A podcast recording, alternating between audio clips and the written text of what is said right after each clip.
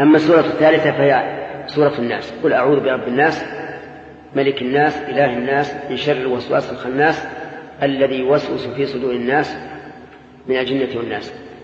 قل أعوذ برب الناس وهو الله عز وجل. وهو رب الناس وغيره. رب الناس رب الملائكة رب الجن رب السماوات رب الأرض رب الشمس رب القمر رب كل شيء. لكن للمناسبة خص الناس. ملك الناس أي الملك الذي له السلطة العليا في الناس والتصرف الكامل هو الله عز وجل. إله الناس أي مألوههم ومعبودهم. فالمعبود حقا الذي تألهه القلوب وتحبه وتعظمه هو الله عز وجل. من شر الوسواس الخناس الذي يوسوس في صدور الناس من الجنة والناس. الوسواس قال العلماء إنها مصدر يراد به اسم الفاعل. أي الموسوس والوسوسة هي ما يلقى في القلب من الأفكار والأوهام والتخيلات التي لا حقيقة لها. الخناس الذي يخنس وينهزم ويولي ويدبر عند ذكر الله عز وجل وهو الشيطان. ولهذا إذا أذن المؤذن انصرف الشيطان وهرب وله ضراط من شدة ما وجد من الضيق. فإذا انتهى الأذان رجع. نسأل الله العافية. ولهذا جاء في الأثر إذا تغولت الغيلان فبادروا بالأذان.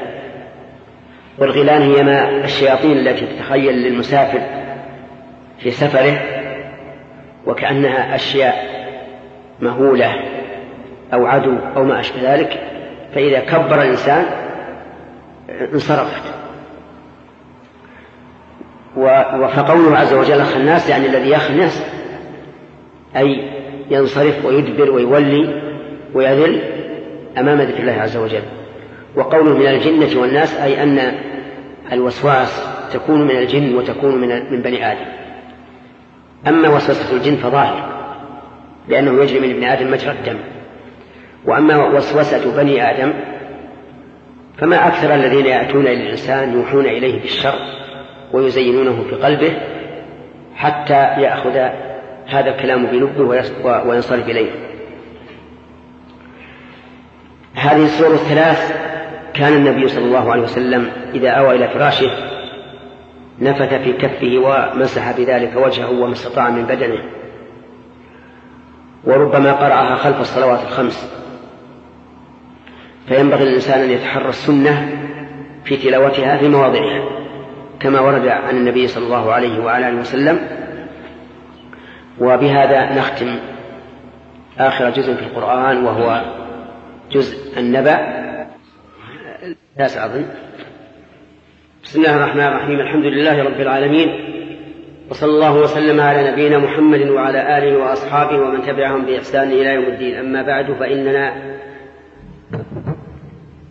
في هذا اليوم الخميس الأول من شهر رجب عام ستة عشر وأربعمائة وألف. نلتقي مع إخواننا اللقاء المسمى لقاء الباب المفتوح. وهذا هو اللقاء التاسع بعد المئة. وقد أكملنا فيما في آخر لقاء تفسير جزء عامة سورة النبأ ورأينا أن نعود فنبدأ بتفسير سور المفصل التي تبتدئ من سورة قاف عند بعض العلماء أو من سورة الحجرات عند آخرين. وسنتكلم على سورة الحجرات لما فيها من الآداب العظيمة النافعة التي ابتدأ الله ابتدأ الله بقوله تبارك وتعالى يا أيها الذين آمنوا لا تقدموا بين يدي الله ورسوله واتقوا الله إن الله سميع عليم.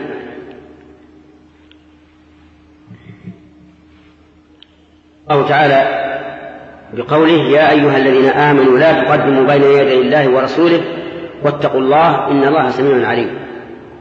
واعلم أن الله تعالى إذا ابتدأ الخطاب بقوله يا أيها الذين آمنوا فإنه كما قال عبد الله بن مسعود رضي الله عنه إما خير تؤمر به وإما شر تنهى عنه فأرعه سمعك واستمع إليه لما فيه من الخير. وإذا صدر الله الخطاب يا أيها الذين آمنوا دل ذلك على أن التزام ما خوطب به من مقتضيات الإيمان وأن مخالفته نقص في الإيمان. يقول عز وجل لا تقدموا بين يدي الله ورسوله. قيل معناه لا تقدموا أي لا تتقدموا بين يدي الله ورسوله. والمراد لا تسبقوا الله ورسوله بقول أو بفعل. وقيل المعنى لا تقدموا شيئا بين يدي الله ورسوله.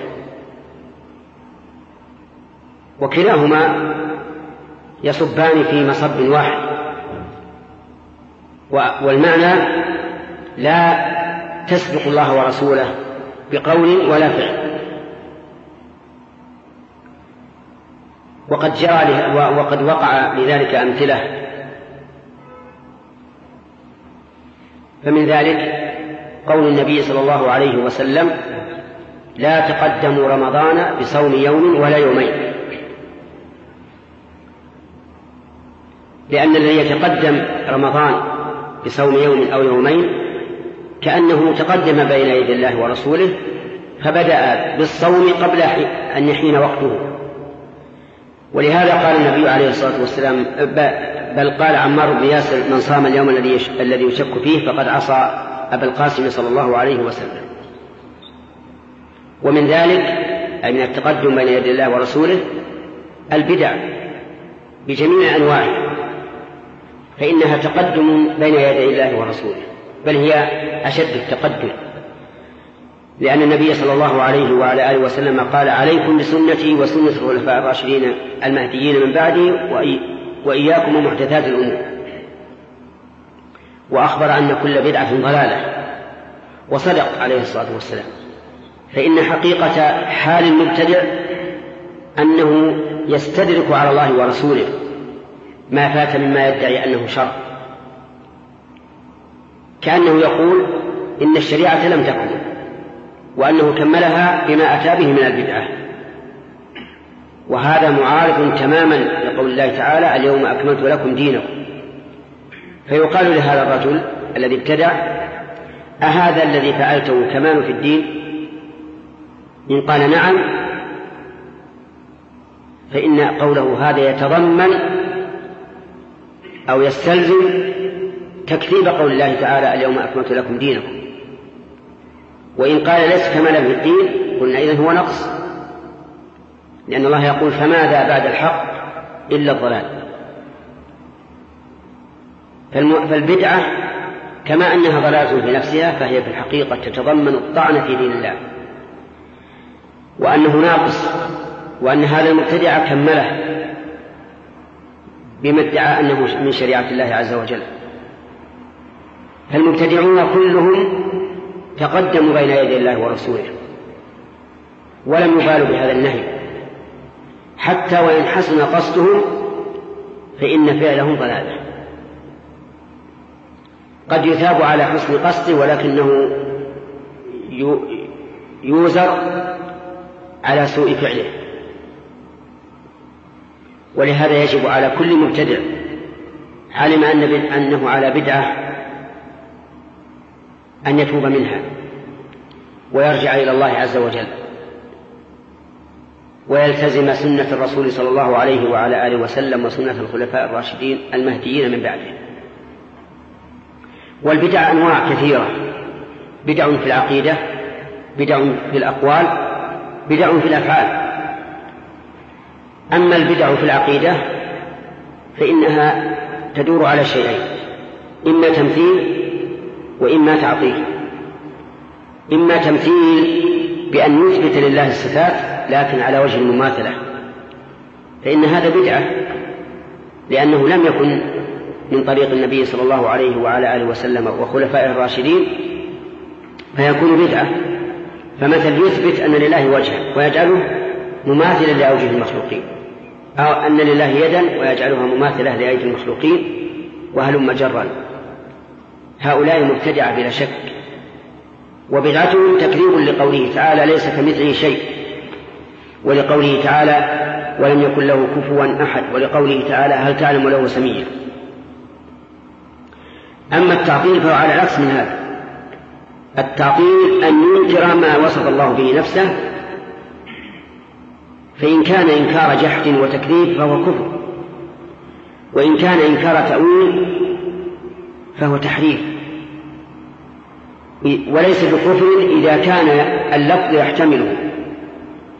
فإن كان لا يحتمله فلا فرق بينه وبين إنكار التكذيب. فمثلا إذا قال إنسان إن الله سبحانه وتعالى قال بل يداه مبسوطتان. والمراد باليدين النعمة نعمة الدين ونعمة الدنيا أو نعمة الدنيا ونعمة الآخرة. فهذا تحريف. لأن النعمة ليست واحدة ولا ألف ولا ملايين وإن تعدوا نعمة الله لا تحصوها. فليست النعمة اثنتين لا بالجنس ولا بالنوع. فيكون هذا تحريفا وبدعة. لأنه على خلاف ما تلقاه النبي صلى الله عليه وعلى آله وسلم وأصحابه وأئمة الهدى من بعدهم. هذا بدعة في العقيدة. البدعة في الأقوال مثل أولئك الذين يبتدعون تسبيحات أو تهليلات أو تكبيرات لم ترد بها السنة. أو يبتدعون أدعية لم ترد بها السنة وليست من الأدعية المباحة. وأما الأفعال فكذلك أيضا مثل الذين يصفقون عند الذكر أو يهزون رؤوسهم عند التلاوة أو ما أشبه ذلك من أنواع البدع. وكذلك الذين يتمسحون بالكعبة في غير الحجر الأسود والركن اليماني. وكذلك الذين يتمسحون بحجرة النبي صلى الله عليه وسلم حجرة قبره الشريف. وكذلك الذين يتمسحون بالمنبر الذي يقال إنه منبر النبي صلى الله عليه وسلم في المسجد النبوي. وكذلك الذين يتمسحون بجدران مقبرة البقيع أو بغير ذلك. المهم أن البدع كثيرة العقدية والقولية والفعلية وكلها من التقدم بين يدي الله ورسوله وكلها معصية لله ورسوله. فإن الله يقول لا تقدموا بين يدي الله ورسوله والنبي عليه الصلاة والسلام يقول إياكم ومحدثات الأمور.